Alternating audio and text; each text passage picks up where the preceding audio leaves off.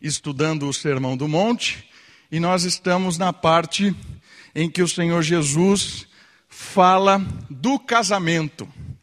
O Senhor Jesus trata a questão do adultério primeiro e agora ele vai tratar a questão do divórcio. Eu quero ler o capítulo 5, a partir do verso 27, para a gente poder entrar no tema de hoje. Lembrando que nós falamos na última mensagem do Sermão do Monte a seriedade do adultério, e hoje nós vamos falar a, a respeito da seriedade do divórcio. Estão comigo? Mateus capítulo 5, a partir do verso 27. Todo mundo lá? Agora eu vou ler na século 21, que é a tradução da nossa Bíblia comemorativa. Ouvistes que foi dito: Não adulterarás. Eu, porém, vos digo que todo aquele que olhar com desejo para uma mulher já cometeu adultério com ela no coração. Se o teu olho direito te faz tropeçar, arranca-o e joga fora Pois é melhor para ti perder um dos teus membros do que ter todo o corpo lançado no inferno. Se a tua mão te faz tropeçar, corta, joga-a fora, pois é melhor para ti perder um dos teus membros do que ir todo o corpo para o inferno. E agora nosso tema de hoje, nosso texto de hoje. Também foi dito: quem se divorciar de sua mulher, dê-lhe documento de divórcio.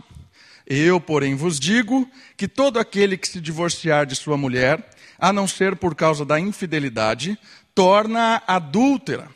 E quem se casa com a divorciada comete adultério. Olha que interessante, hoje nós vamos falar a respeito da seriedade do divórcio.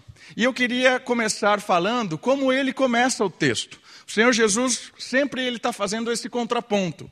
Vocês ouviram o que foi dito eu, porém, vos digo. Então ele começa falando aquilo que o judeu estava acostumado a ouvir, não só das Escrituras, mas também com relação à tradição que se criou em cima das estruturas ah, em cima da palavra, melhor dizendo. Lembra que eu disse que os fariseus começaram a criar uma estrutura, uma tradição em cima da lei, de própria interpretação para que ele pudesse cumprir a lei? Por isso que o Senhor Jesus disse assim: Ouvistes, não adulterarás. Eu, porém, vos digo: se você olhar com intenção impura, já adulterou. Por quê? Porque o judeu, ou na verdade o fariseu, ele já interpretava só num sentido prático. E aqui também tem essa implicação. Então a primeira questão que eu quero que você chamar a sua atenção é aquilo que ele já estava acostumado a ouvir.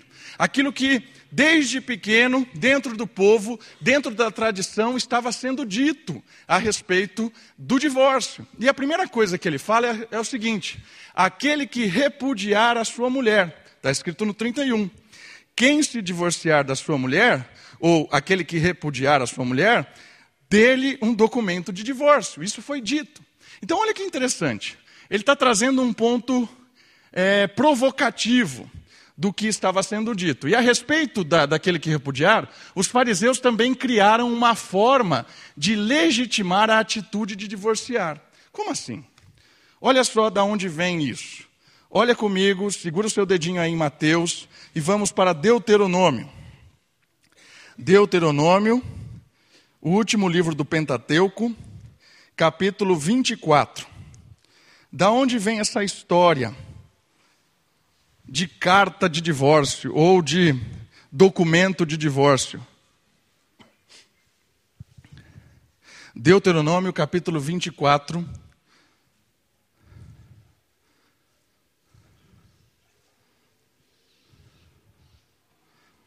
Todo mundo lá? 24, do 1 ao 4. Eu vou ler só o primeiro, acredito. Quando um homem se casar e deixar de gostar da mulher, por haver descoberto alguma coisa vergonhosa a seu respeito, fará para ela um documento de divórcio e dará na sua mão, mandando-a embora. Este é a, esta é a questão. Este é o, o, o versículo que gerou toda uma tradição, toda uma questão dentro do judaísmo. E a gente vai analisar ele daqui a pouquinho, quando o Senhor Jesus vai expor esse texto falando a respeito de Moisés. Mas a primeira coisa que eu queria chamar a sua atenção é que quando o, o, o, o fariseu, quando o, o escriba lá da lei lia isso aqui, ele criou um sistema que o favorecia. Qual era o sistema que o favorecia? Ele começou a dar carta de divórcio. Olha só, Moisés me deu o direito de dar carta de divórcio, porque eu não gostei da mulher. E aí, olha que interessante, existiam ainda duas escolas judaicas. Uma das escolas, que era um pouco mais liberal, dizia o seguinte: se você não gostar da sua mulher, por qualquer motivo que seja, queimou a, o arroz, Manda embora, dá a carta de divórcio para ela, queimou o arroz e vai embora. É, a carta de divórcio era dizendo assim: não tenho mais compromisso com você, você pode seguir a sua vida, que eu vou seguir a minha vida. E tinha um grupo grande dentro da comunidade judaica que acreditava nisso. Então, desde pequenininho, você imagina, crianças sendo crescido, é, crescendo e sendo ensinadas neste contexto, em que o homem tinha autoridade de dispensar a, a mulher por qualquer motivo que ele interprete. Olha só que, que loucura isso. Mas tinha uma outra escola que era um pouco mais conservadora. E essa escola dizia o seguinte: não, não é bem assim. Esse não gostar da mulher, esse, esse a, achar alguma coisa na mulher, tem a ver com é, imoralidade, tem a ver com infidelidade, tem a ver com alguma coisa nesse sentido. Então, essa carta de divórcio, ela só é nesses casos. Então, essa, essas duas vertentes dentro da tradição judaica, ela, elas eram muito fortes. Então, quando o Senhor Jesus traz à tona essa questão, dá-lhe carta de divórcio, ele está falando exatamente de uma tradição. Vocês já estão familiarizados com este assunto. Você já sabe como as pessoas têm tratado. Você já sabe que os fariseus, você já sabe que essas escolas judaicas, elas criaram um sistema para favorecer a ele mesmo. Está entendendo? E a mulher, ela é completamente desprezada nesse sistema. Ela não vale nada. O homem diz o que quer, escreve uma carta, manda e desmanda e acaba com a mulher do jeito que ele quiser. Esse era o sistema. Irmãos, os caras eram terríveis. Já, lembra, já disse para vocês, né? Que a oração, muitas vezes o fariseu era: graças a Deus, porque eu não sou um cachorro, não sou um samaritano e eu não sou uma mulher. Esses eram os caras. E o Senhor Jesus vem com essa história. Vocês estão ouvindo isso? Vocês já estão ouvindo essas coisas, né? Faz parte da história. Irmãos, é um choque quando o Senhor Jesus levanta essa questão e vocês vão ver onde vai parar isso. É um choque, porque o Senhor Jesus, vocês estão ouvindo isso, né? Tem a ver, a proposta dessa regulamentação não é ocupar o papel da lei, nem ser uma lei, mas uma reparação. Que proposta? Da carta de divórcio. A gente vai falar um pouquinho mais sobre isso. A ideia aqui dessa carta de Moisés não é uma lei, mas é uma reparação de um erro. O Senhor Jesus, ou Deus, trabalha com algumas reparações de erros. Por exemplo, daqui a pouco a gente vai falar mais especificamente disso, mas poligamia no Antigo Testamento. O Antigo Testamento tem poligamia. O homem era casado com várias mulheres. Isso não é o ideal. Isso estava errado. Mas Deus criou regulamentos para este erro certo? Para que o erro não destruísse a comunidade como um todo. Deus regulamenta o erro durante um, um período e depois ele volta ou tende a voltar ao ideal. Então, a carta de divórcio vai entrar nesse, nesse tipo de reparação, e a gente vai falar um pouquinho mais disso quando a gente for a, a, no texto de Mateus um pouco mais para frente. Mas o que eu queria que você entendesse era a cultura local. Para quem o Senhor estava dizendo isso? Né? E, e essas duas escolas estavam ali completamente ouvindo o Senhor Jesus. O que esse cara tem para falar? E ali, mais para frente, que a gente vai ver o texto de Mateus 19, tem uma, uma pergunta direta para Cristo sobre esse assunto. Mas Jesus já está levantando a questão, falando assim: vocês estão sendo formados com uma tradição perigosa. Vocês estão sendo formados com uma tradição que está desrespeitando aquilo que Deus determinou que era santo. vocês estão brincando com uma instituição divina. É isso que o Senhor Jesus está falando. Então eu queria que você olhasse, em primeiro lugar, a resposta de Cristo sobre essa questão. Eu, porém, vos digo. E a gente vai olhar a questão sem ver a exceção, certo? Porque no meio do versículo tem uma exceção. Vamos trabalhar primeiro com o ideal e depois no final a gente vai ver a exceção. O ideal é o seguinte, está tá comigo agora em Mateus? Vamos voltar lá? Por favor, Mateus capítulo 5. Vamos ver o ideal, a resposta do Senhor Jesus a respeito do casamento. Mateus capítulo 5.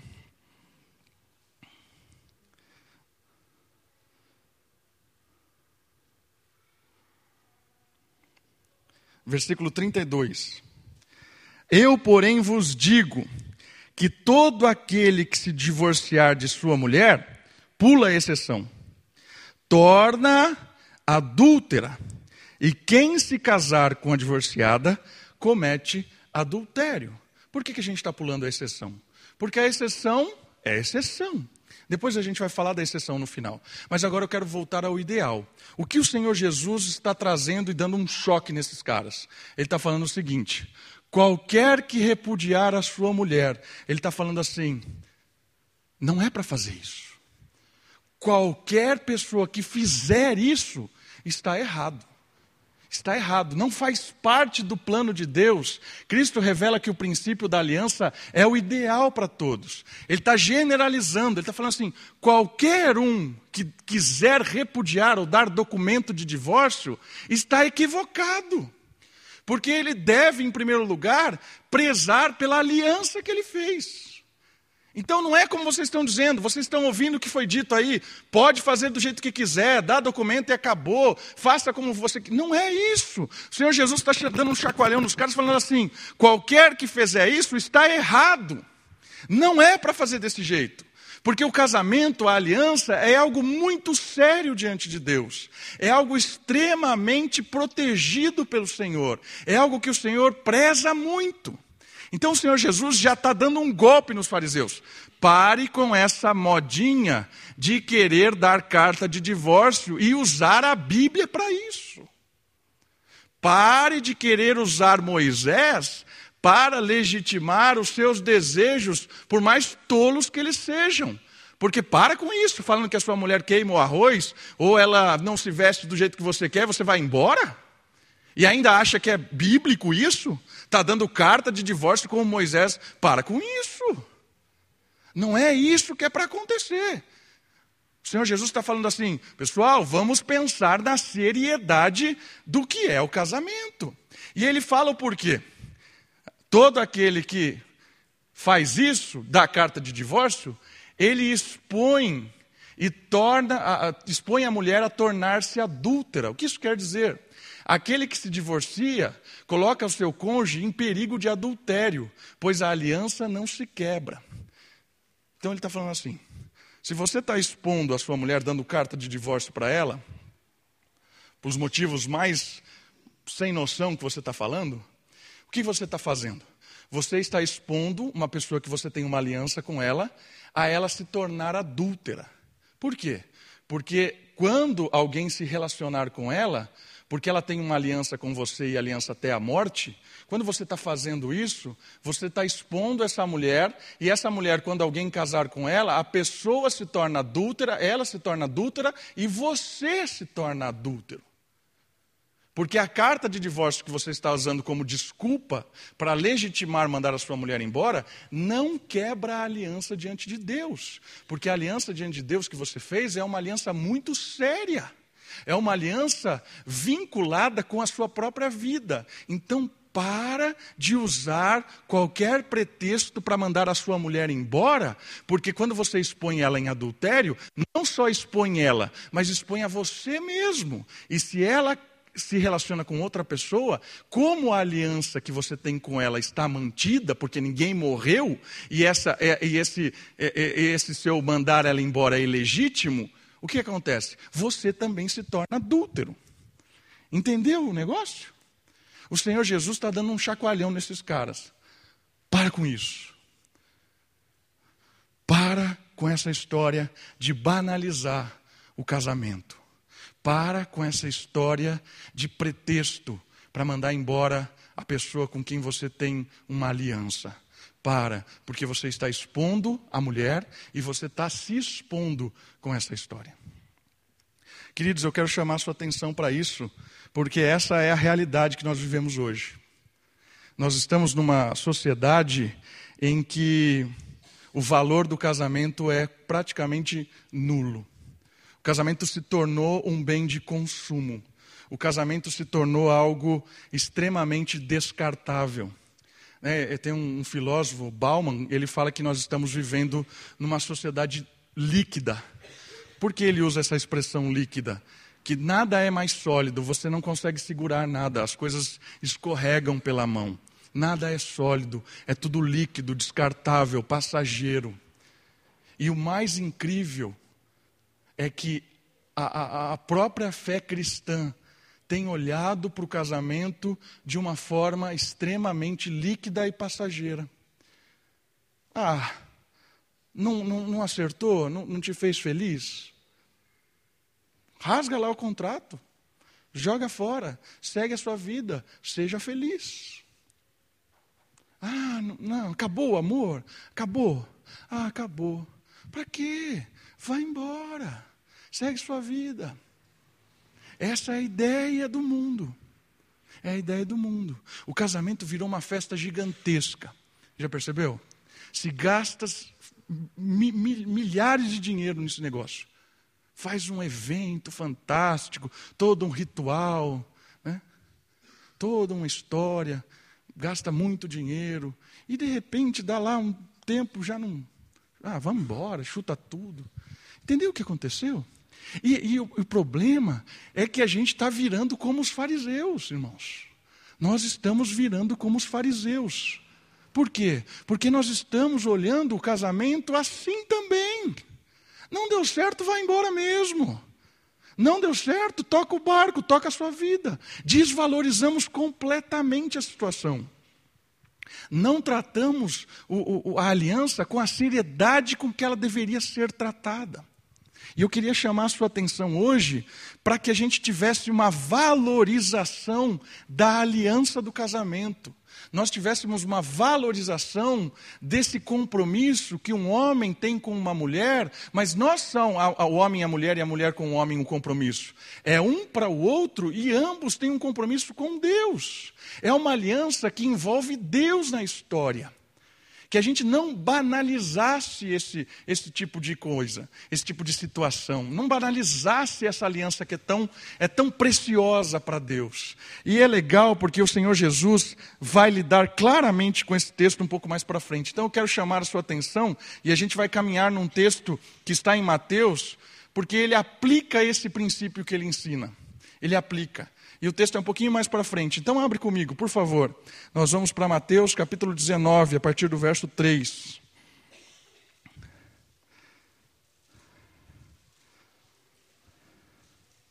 Mateus capítulo 19, a partir do verso 3.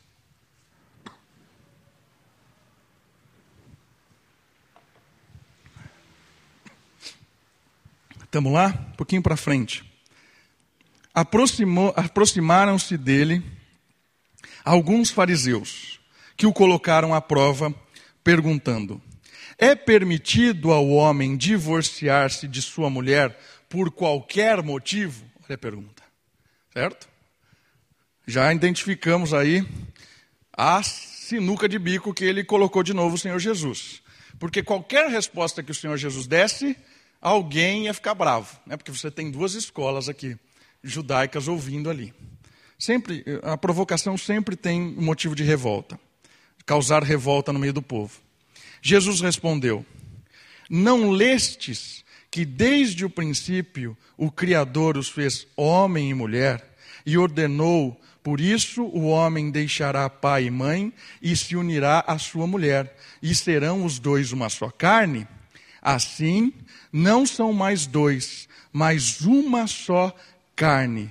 Portanto, o que Deus uniu, o homem não separe. Entendeu? O que, que o Senhor Jesus está fazendo aí? O Senhor Jesus está trazendo um artigo, uma questão teológica. É uma instituição criada por Deus desde o início. Deus criou isso. Não é uma instituição humana. Não é algo criado aqui. Não. É Deus quem criou. O Senhor estabeleceu. Ele fez homem, fez mulher e ele criou uma aliança. Deixará o homem, pai e mãe, unirá a sua mulher e os dois se tornarão uma só carne. A gente falou disso na mensagem quando a gente trabalhou a questão do adultério. A seriedade da instituição divina. Houve aqui uma unidade, houve aqui um complemento, houve aqui uma aliança. Houve uma constituição de uma nova família. E o Senhor Jesus está falando para eles assim: o Senhor Jesus já responde com o ideal. O Senhor Jesus não vai. Eles vão levantar a questão agora da exceção. Mas o ideal é esse. E ele termina com uma coisa muito dura. Ele termina com uma coisa muito dura. Há uma ordem para uma unidade. Há uma ordem para a unidade. Qual é a ordem? É aqui, ó. Versículo 6. O que Deus uniu, o homem não separe.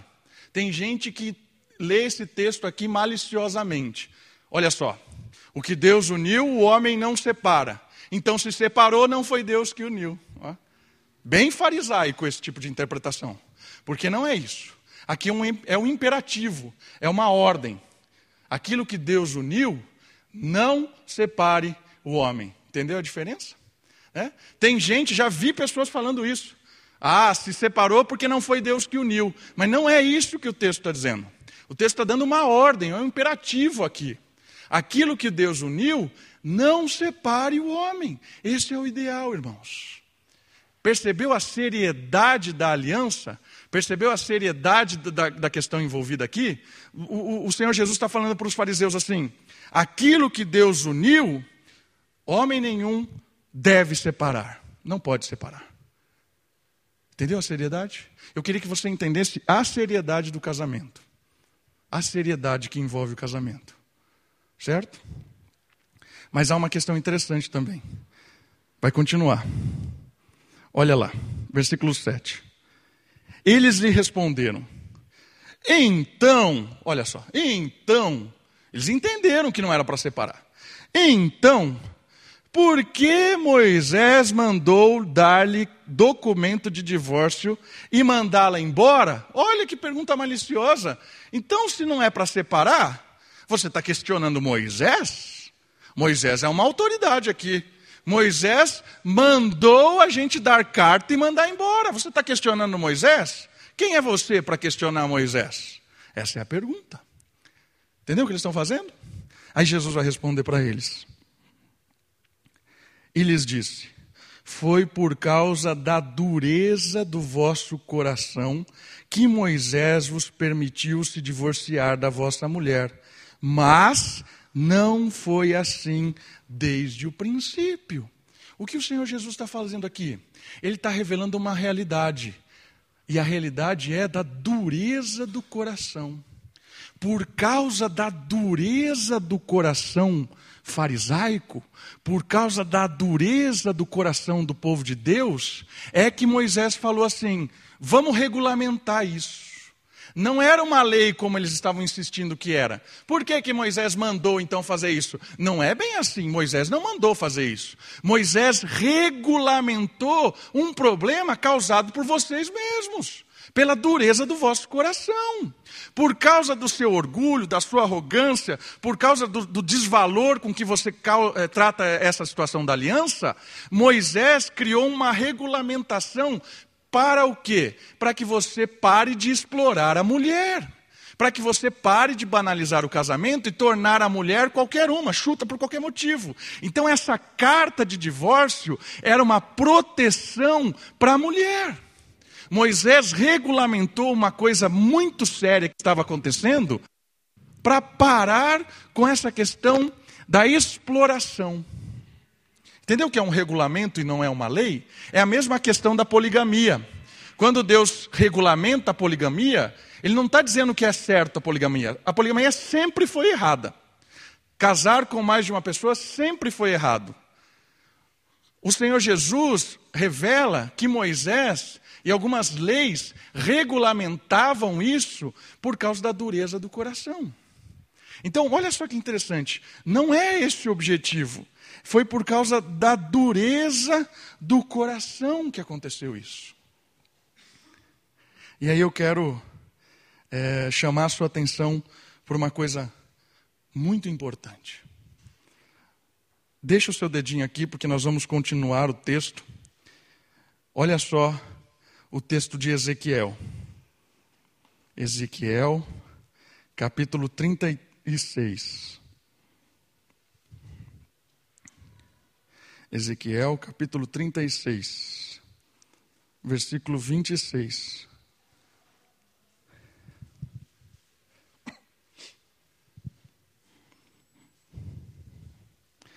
Ezequiel, capítulo 36, versículo 26.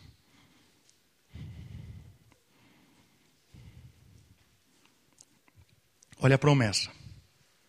Ezequiel, capítulo 36, versículo 26. Também vos darei um, cora, um, novo, um novo coração, e porei um espírito novo dentro de vós Tirarei de vós o coração de pedra e vos darei um coração de carne. Olha a promessa. Que isso tem a ver com a nossa história da dureza do coração? Tem a ver que nós estamos na era do espírito agora. O coração duro foi arrancado. O coração de pedra foi arrancado no Pentecostes, porque agora o Espírito nos batiza com um coração que pulsa, um coração de carne, um coração que perdoa, que restaura, que vibra com as coisas de Deus. A resposta de Cristo a Moisés que regulamentou a dureza do coração é a solução para a dureza do coração. E qual é a solução para a dureza do coração? É o Espírito que quebra a dureza do coração. Que acontece? Agora o fariseu que olha para a mulher que queima o arroz, ele que foi tocado pelo Espírito, na era do Espírito é: deixa que eu cozinho agora. deixa eu que eu faço o arroz. Entendeu? As brigas são perdoadas, os defeitos são corrigidos, o amor é o fruto do Espírito. Por isso, o amor jamais acaba no casamento. O que acaba, às vezes, é a comunhão com o Espírito. Porque quando a gente para de ter comunhão com o Espírito, para o amor. Agora, se a gente tem comunhão com Deus, tem comunhão com o Espírito, é o Espírito que gera o amor no nosso coração. Para amar a esposa, para amar o marido, para amar os filhos e para amar os inimigos. Está entendendo? A era do Espírito transformou, retirou o nosso coração de pedra e nos impulsionou um coração agora do Espírito. Irmãos, é isso que aconteceu mudou a história do casamento, mudou a história dos relacionamentos. Mudou. Acabou o amor? Talvez acabou o relacionamento com o Espírito. Ah, está difícil de amar. Talvez está difícil se relacionar com o Espírito. Porque quem tem comunhão com Deus, quem se relaciona com Deus, transborda de amor. Está entendendo? Essa é a ideia do coração novo. Essa é a ideia do resgate do coração. A era do Espírito é a era do perdão, é a era do recomeço, é a era do encaixe. Volta para Mateus, vamos seguir mais um pouquinho. Mateus capítulo 19. Olha a reação dos discípulos. É, é fantástico a reação dos discípulos. Os discípulos mostram como eles eram homens, homens fariseus. Vai ver a resposta. Quando eles ouvem isso, olha o versículo 10. Ouvindo isso, os discípulos machos. Se essa é a condição do homem com respeito à mulher, não convém casar. Entendeu? Como eles eram machões? Se é isso que eu tenho que fazer, se não tem jeito, você está louco que eu vou casar? Olha que reação né, chula, baixa.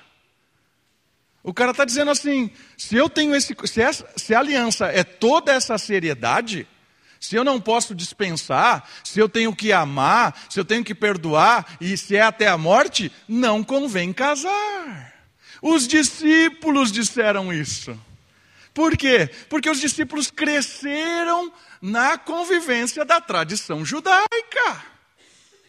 Cresceram ouvindo isso. Quando o Senhor Jesus eleva o valor da aliança do casamento, eleva o respeito com a mulher, iguala homens e mulheres diante de Deus.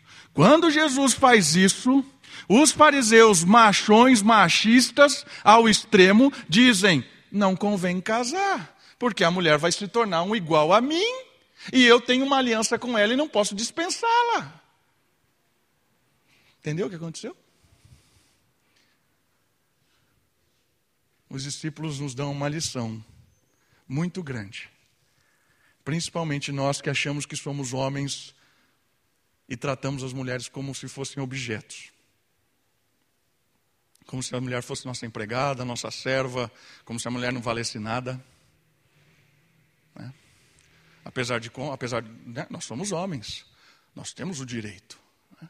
Uma vez eu ouvi de uma pessoa, né, falando assim, ó, prende aí as suas, as suas cabritas que o meu, meu cabrito está solto. Um pai falando isso. Né? Meu cabrito está solto, então prende as suas, as suas cabritas aí. Eu vi isso dentro da igreja, cara. E às vezes essa é a nossa mentalidade. A gente cria os nossos filhos, tem que ser macho, tem que ficar aí com a mulherada, sei lá o quê. A menininha toda recatada, tá? É isso que a gente vê. Você entende? A gente não vê nenhum problema. O cara ter relação sexual com um monte de menina. Né? Lavou tá novo. Eu vi isso de um outro crente. Lavou tá novo. Agora a menina não. Cara, que ridículo isso, meu. Às vezes a gente ouve isso dos pais, uma diferença da criação do filho e da menina, da menina do, do rapaz. Como se o homem pudesse fazer coisas terríveis, porque ele é homem. E a mulher, não. A mulher, lá, lá, lá, lá, lá. Para com isso, meu. Eu ouvi tantas vezes isso dentro da igreja, isso me dá pavor, isso dá, me dá ânsia de vômito, irmãos. Ouvir isso me dá ânsia de vômito. Essa é, é a, expressão menos, menos horripilante que eu posso dizer do que eu sinto quando eu ouço esse tipo de coisa. Os discípulos revelam quem eram os homens. Quem eram os homens? Tratavam a mulher e a aliança como qualquer coisa. Está entendendo? Isso aqui é uma dura muito grande para nós numa cultura em que a gente vive extremamente machista. Extremamente machista. A gente precisa rever. Né? A resposta para o machismo não é o feminismo. O feminismo é uma bobagem. A resposta para o machismo é o cristianismo. É o que o Senhor Jesus está nos dizendo. E ele diz assim: Porque há eunucos de nascença e há eunucos que foram feitos assim pelos homens. E há outros que a si mesmos se fizeram eunucos por causa do reino dos céus. Quem puder aceitar isso, aceite. Sabe o que ele está dizendo? O casamento é algo natural, certo? Todo homem, toda mulher foi feito para casar. Alguns que tem o dom de celibato, ou por algum motivo, né, foi feito eunuco, acabou nessa situação, ou porque fez eunuco por causa do seu coração, da sua disposição, do, da, da, da própria intenção de servir, certo? Ele tem um chamado, Então Jesus está falando assim: se você tem um chamado específico, muito bem, você vai viver sozinho muito bem, vai expandir o reino, vai trabalhar, ou por causa de uma situação que você se tornou eunuco e não tem como casar. Mas fora essas realidades espirituais, fora essas re realidades específicas, o casamento é algo que faz parte da vida humana. Nós somos criados para acoplar, nós somos criados para nos fazer um. É isso que nós fomos criados. Entende? Então, essa é a grande questão. E eu quero finalizar, antes de falar da exceção, finalizar com dois textos da importância da aliança do casamento. O primeiro deles é 1 Coríntios, capítulo 7. Abra comigo, 1 Coríntios, capítulo 7. 1 Coríntios, capítulo 7, versículo 39.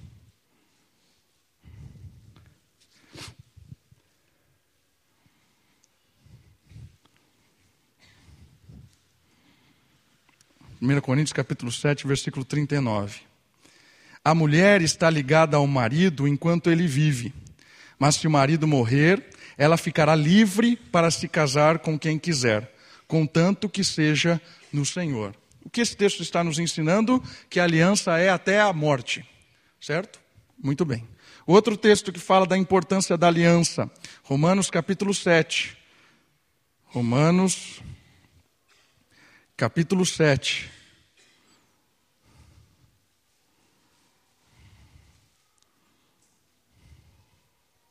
Romanos capítulo 7, versículo 2.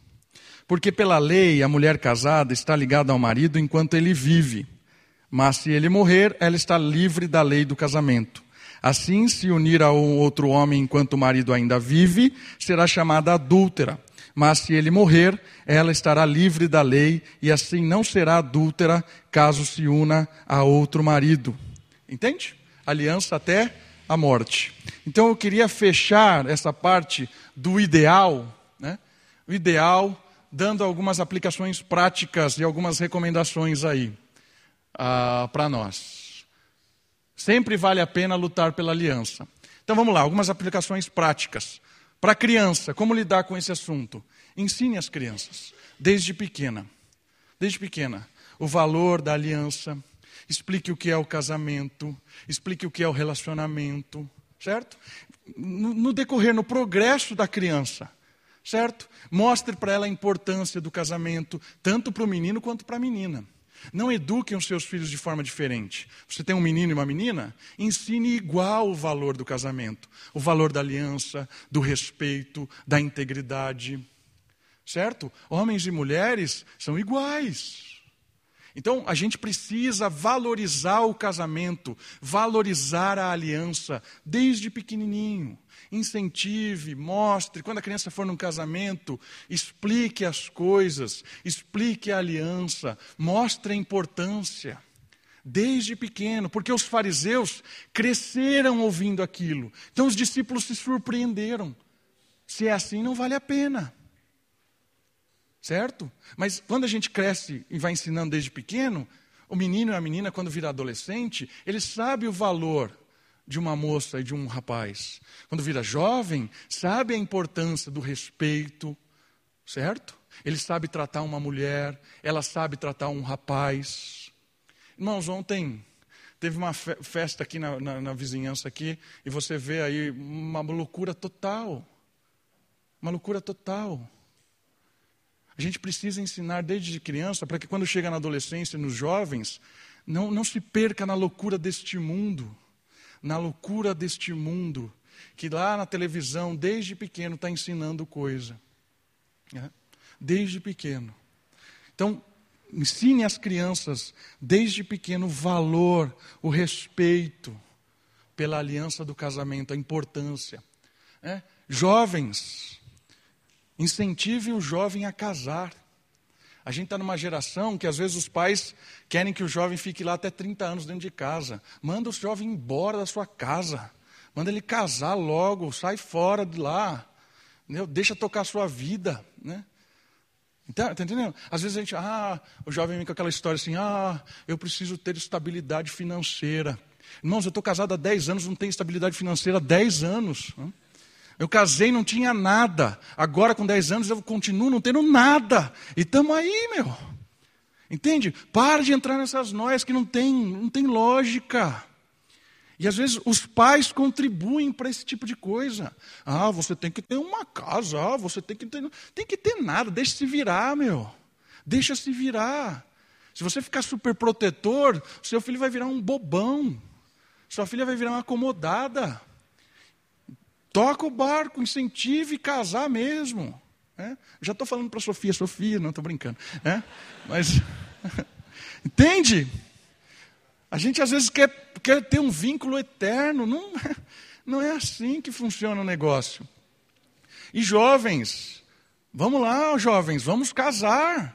Vamos, vamos fazer uma família logo. Para, entendeu? Isso é importante. Quanto mais novo você casar, é melhor. É legal construir as coisas juntos, conquistar as coisas juntos, sofrer, passar fome junto. É legal. Vale a pena isso aí. Manda ver, entendeu? Então, a aliança é algo legal demais. Vale a pena. Vale a pena. Então, moçada, a gente tem que reconhecer a importância do casamento, né? a gente está lembrando do ideal ainda. Então, jovens, você tem a oportunidade do ideal, certo? Tem gente que não tem mais a oportunidade do ideal, por várias histórias que aconteceram, certo? Não tem como voltar ao ideal mais, por várias situações. Mas você, jovem, que não casou ainda, você tem a oportunidade do ideal. Preze pelo ideal, lute pelo ideal. Você que namora, respeite a sua namorada, respeite o seu namorado, guarde um para o outro. Fuja das provocações deste mundo, fuja, fuja da sexualidade antes do casamento, fuja disso. Coisas do mundo. Sai desse tipo de coisa. Então, incentivem os jovens a valorizar a aliança. Né? Hoje a gente está numa geração uma geração que quer ter os privilégios da aliança, mas não querem ter as responsabilidades da aliança. Então você tem jovens que vivem como marido e mulher, em todos os sentidos, mas não têm a responsabilidade da aliança. Então eu estou desafiando os jovens a quererem ter a responsabilidade da aliança. Casais, todos nós passamos por altos e baixos no casamento. Eu não sei como está o seu casamento hoje, eu não sei. E às vezes é difícil, por quê? Porque às vezes a gente se envergonha, né? a gente acha assim, ah, todo mundo na igreja tem um casamento bom, perfeito. Claro que não, todo mundo tem lutas. Mas às vezes você se, se esconde, não, se, não, não procura ajuda, e aí quando você vê, já virou uma bola de neve imensa, e aí a situação para ser consertada ou corrigida é muito difícil. Então eu quero incentivar os casais casados, em primeiro lugar, a valorizar o casamento, valorizar sua esposa, valorizar o seu marido, querer buscar o amor do Espírito e renovar os votos todos os dias. Eu não sei quais são as suas dificuldades, as suas problemáticas, os seus desafios. Eu sei de uma coisa: Todos nós enfrentamos problemas. E essa é a ideia, essa é a experiência de uma comunidade. Troca de informação. Sentar junto com alguém, abrir o coração, chorar junto, ouvir conselhos, abrir a Bíblia, buscar a orientação do Senhor, ter uma atitude de, de querer agir. Entende? Às vezes a gente não quer corrigir, às vezes a gente quer tocar o barco, finge que não está acontecendo comigo. Irmãos, não, não, não leve o seu casamento de qualquer forma, não. Tente ajustar, tente melhorar, tente, tente ter prazer no seu casamento. Busque isso. Precisa de ajuda? Tem ajuda. Tem pessoas que podem compartilhar de experiências. Busque ajuda.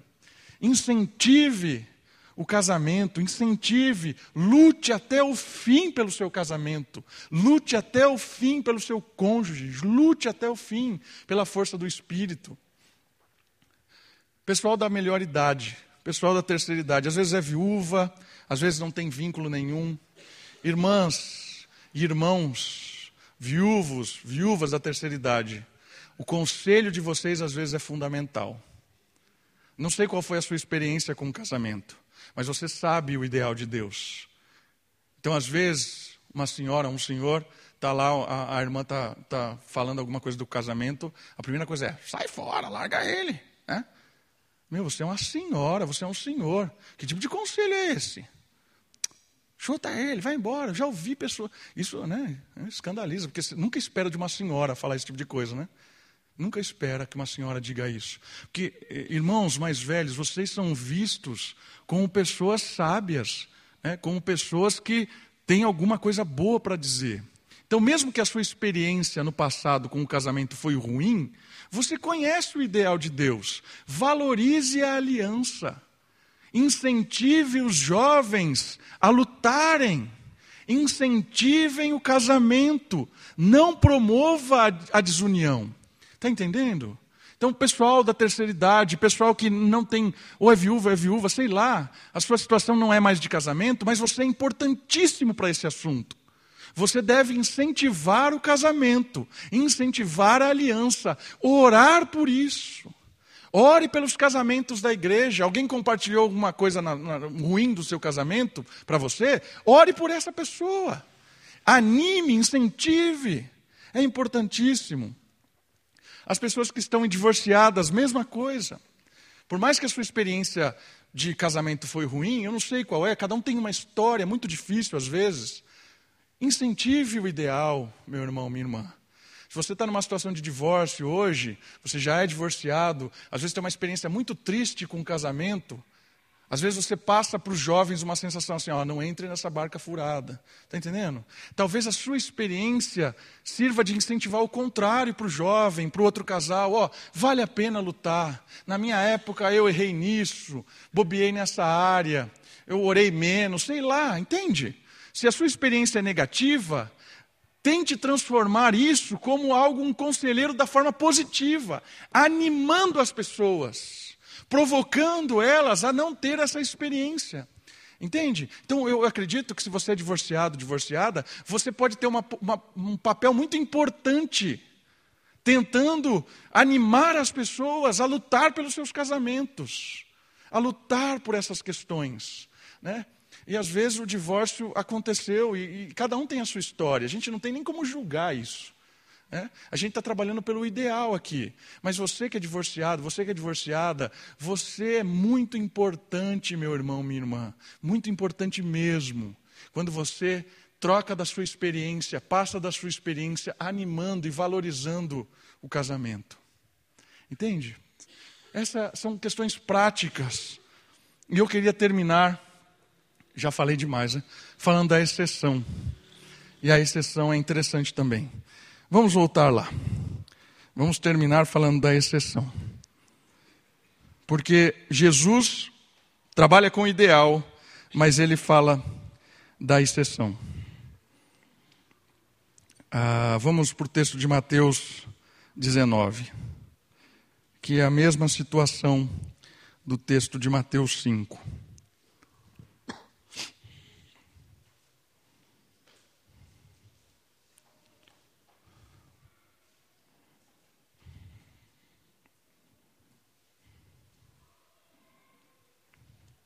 Mateus 19.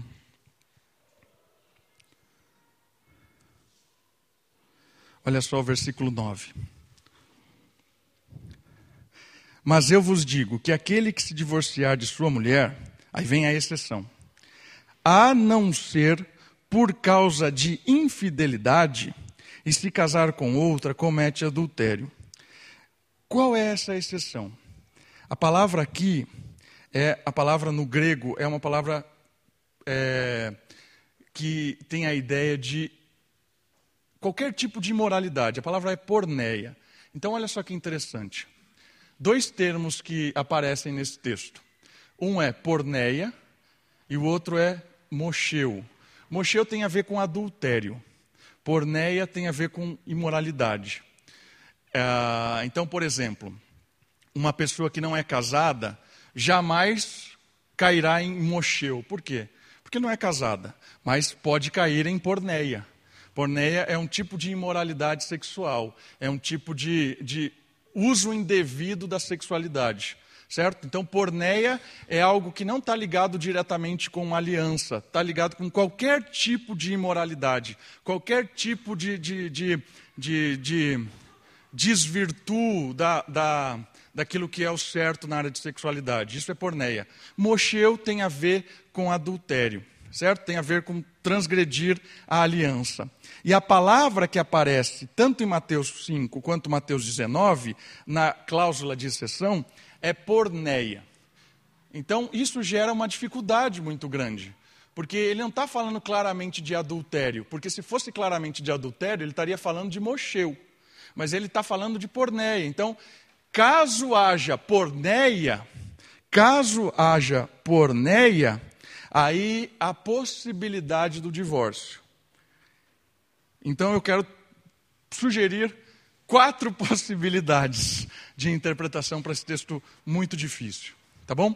A primeira delas é o seguinte: por isso que eu trabalhei 90 minutos com o ideal, porque o ideal é, é o principal. E agora a gente vai tentar expor as. Eu vou ser honesto, o mais honesto possível dentro das possibilidades da exceção, porque a exceção não é o ideal, ok? Olha só, a primeira possibilidade: Jesus usa os termos como sinônimos, por isso, qualquer tipo de adultério. Então, o primeiro argumento é que essas palavras não, não, não tem tanta importância essa diferença de palavras no texto bíblico.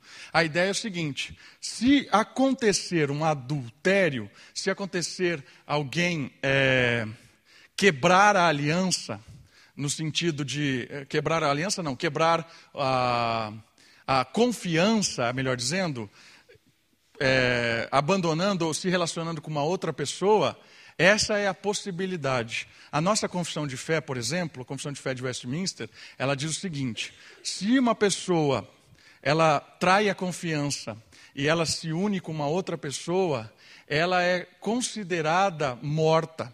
Então ela é considerada alguém que deixa o outro livre da sua responsabilidade. Então a interpretação é o seguinte: o adultério o envolvimento de alguém que tem aliança com uma outra pessoa fora da aliança, ela quebraria essa aliança. Certo? Essa é a primeira interpretação.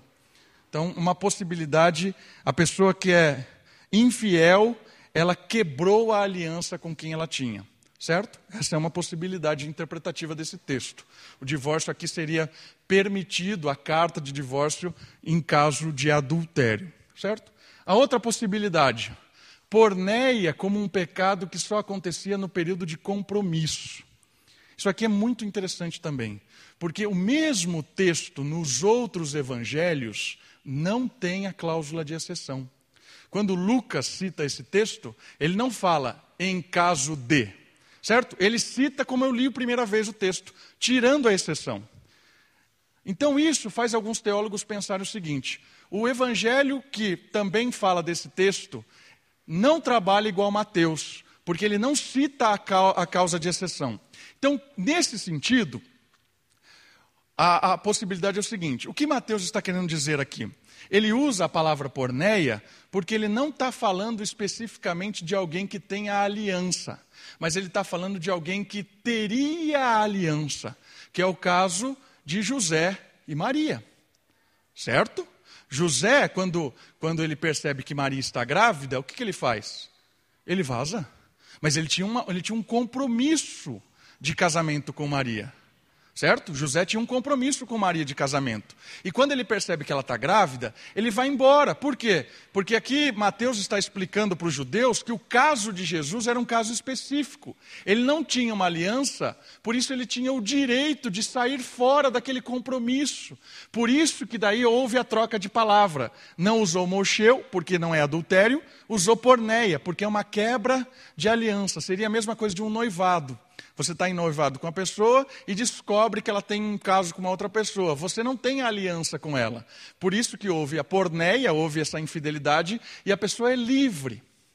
Está entendendo? Então a possibilidade aqui, a segunda possibilidade, é que a cláusula de exceção é uma questão que não está falando de casamento, está falando de compromisso prévio ao casamento. Entendeu? Então, essa outra opção não tem exceção, quando tem a aliança firmada. Essa é uma outra opção, uma outra possibilidade interpretativa desse texto. Uma terceira opção interpretativa. Porneia seria matrimônios condenado pela lei do Antigo Testamento. Então, seria no caso, por exemplo, daquela lista de quando você não deveria casar. Então, casou com um primo, casou com, sei lá, sabe aquela lista? Tem uma lista em Levítico, que é esse texto aqui, nem vou para ele agora, mas fala com grau de parentesco que o judeu não deveria casar. Então, pornéia está nesse sentido. Se você descobrir que a sua esposa é um grau de parentesco em que a lei proíbe, isso te dá o direito de se divorciar. Certo? Tem essa lista aqui em Levíticos de parentesco que não deveriam ser casados. E o último, última possibilidade, uma vida totalmente promíscua. Então a pessoa ficou louca, né? Ficou louca, fugiu, abandonou, isso te dá o direito de se divorciar. Ou uma vida promíscua no sentido de agressão. A pessoa começa a, a socar, ficou maluco, entendeu? Então, a outra opção é que esse sentido de porneia é alguém extremamente imoral, não, não, não só no sentido de sexualidade, mas alguém que se tornou agressivo, alguém que começou a, a, a se envolver com, com coisas deste mundo completamente loucas, sei lá. E essa pessoa se torna é, desleixada completamente com as coisas de Deus e, e, e acaba indo embora.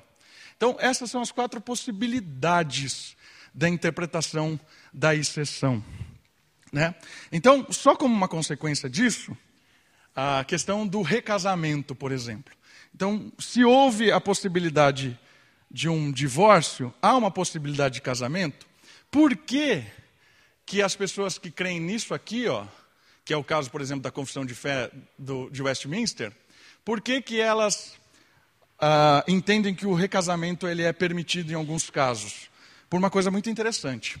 Quando a pessoa, ah, no Antigo Testamento, ela cometia adultério, certo? Adultério no Antigo Testamento, na nação de Israel, era um crime de pena de morte, porque era uma ofensa contra outra pessoa e uma ofensa contra Deus. Então, se um homem e uma mulher é pego em adultério, é julgado e flagrado. Né? Lembra que levaram a mulher adúltera para Jesus? E Jesus fala para ela o quê? Para eles o quê? Atire a primeira pedra se vocês estão fazendo o justo. Se tudo esse circo que vocês armaram é justo, aplique a pena.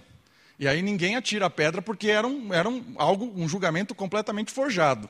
Não estava o homem lá, só estava a mulher. Então Jesus desmasca, desmascara aquela, aquela situação. Mas, de, diante de um tribunal, julgado, pegado em flagrante, tudo lá julgado, né, a pessoa foi condenada por adultério, o que acontecia? Era pena de morte. Ela morria. Então, no Antigo Testamento, quando alguém cometia o adultério, ela, aplicava-se a pena de morte nela, ela morria. E essa pessoa ficava livre para casar novamente, porque a aliança é até a morte. Entende? A continuidade desse texto no Novo Testamento, desse grupo de pessoas lá em cima, que pensam nesse sentido, eles entendem dessa maneira também. Então, se houve uma infidelidade pra, por parte de um, de um, dos cônjuges, essa, essa pessoa que cometeu o adultério é como se ela tivesse morrido. Certo? A aliança foi morta no seu ato. Então, a, é a essa pessoa que ficou inocente, que ninguém é inocente nunca, né? Mas quem ficou inocente nesse sentido, ela se torna possível casar de novo, porque houve, ela se permaneceu fiel e o outro foi adúltero. Entendeu? Então, irmãos, desculpa o tempo, foi longo hoje, né? Falei demais. Eu queria frisar, terminando todas as coisas, o seguinte: se há a possibilidade do ideal, lute pelo ideal. Se o seu caso já é a exceção, você já casou de novo, já já está divorciado, Deus restaura, Deus abençoa, Deus sustente. Continue lutando pelo ideal do seu casamento hoje. Entende? Então, eu, eu, queria dar um ânimo. Eu não sei qual é a sua história. Então, eu queria apresentar primeiro o ideal, a seriedade do ideal. Okay? E a segunda história, as possibilidades aqui de interpretação do texto. E eu, eu confesso para os irmãos, é muito difícil esse texto bíblico. É muito difícil dizer assim, se você perguntar para mim, qual que você defende aí? Eu, eu, falo assim, irmãos, eu não sei. Eu não sei qual eu defendo, eu não sei mesmo. Eu, eu, sendo mais honesto para vocês, eu não sei qual é a melhor opção. Eu não sei. Por isso eu apresentei as quatro opções para você. Talvez querer estudar um pouco mais, se aprofundar, ouvir outras pessoas essas são as quatro possibilidades da exceção. Agora, pensando em termos na prática, né, você já se divorciou, você já está numa situação, já está no novo casamento. Deus cuida, irmãos, saiba disso. Não existe possibilidades que Deus não, não possa nos dar novas. Não existe situações que Deus não possa corrigir, não existe situações que Deus não possa restaurar, abençoar.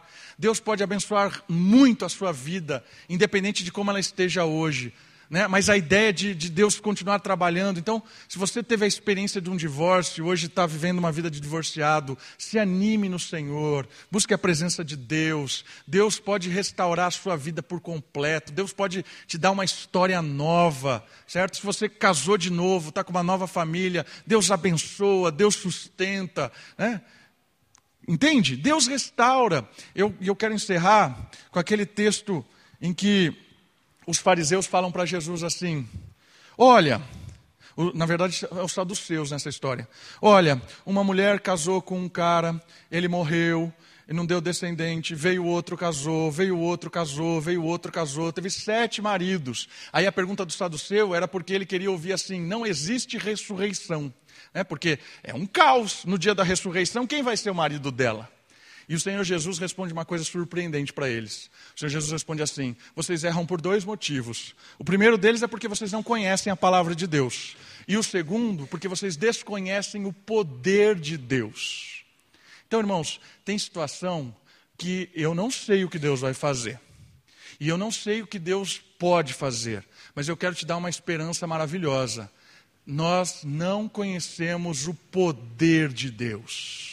Então eu não sei o que você está passando, ou no seu casamento, ou como divorciado, ou no seu novo casamento, mas eu sei de uma coisa: o poder de Deus e a palavra de Deus transformam, direcionam e impactam de uma forma que a gente nem imagina. Confie no poder de Deus, experimente do poder de Deus e Ele vai transformar a sua história com certeza. Vamos orar? Abaixe sua cabeça. Feche os seus olhos, ore ao Senhor, louve ao Senhor.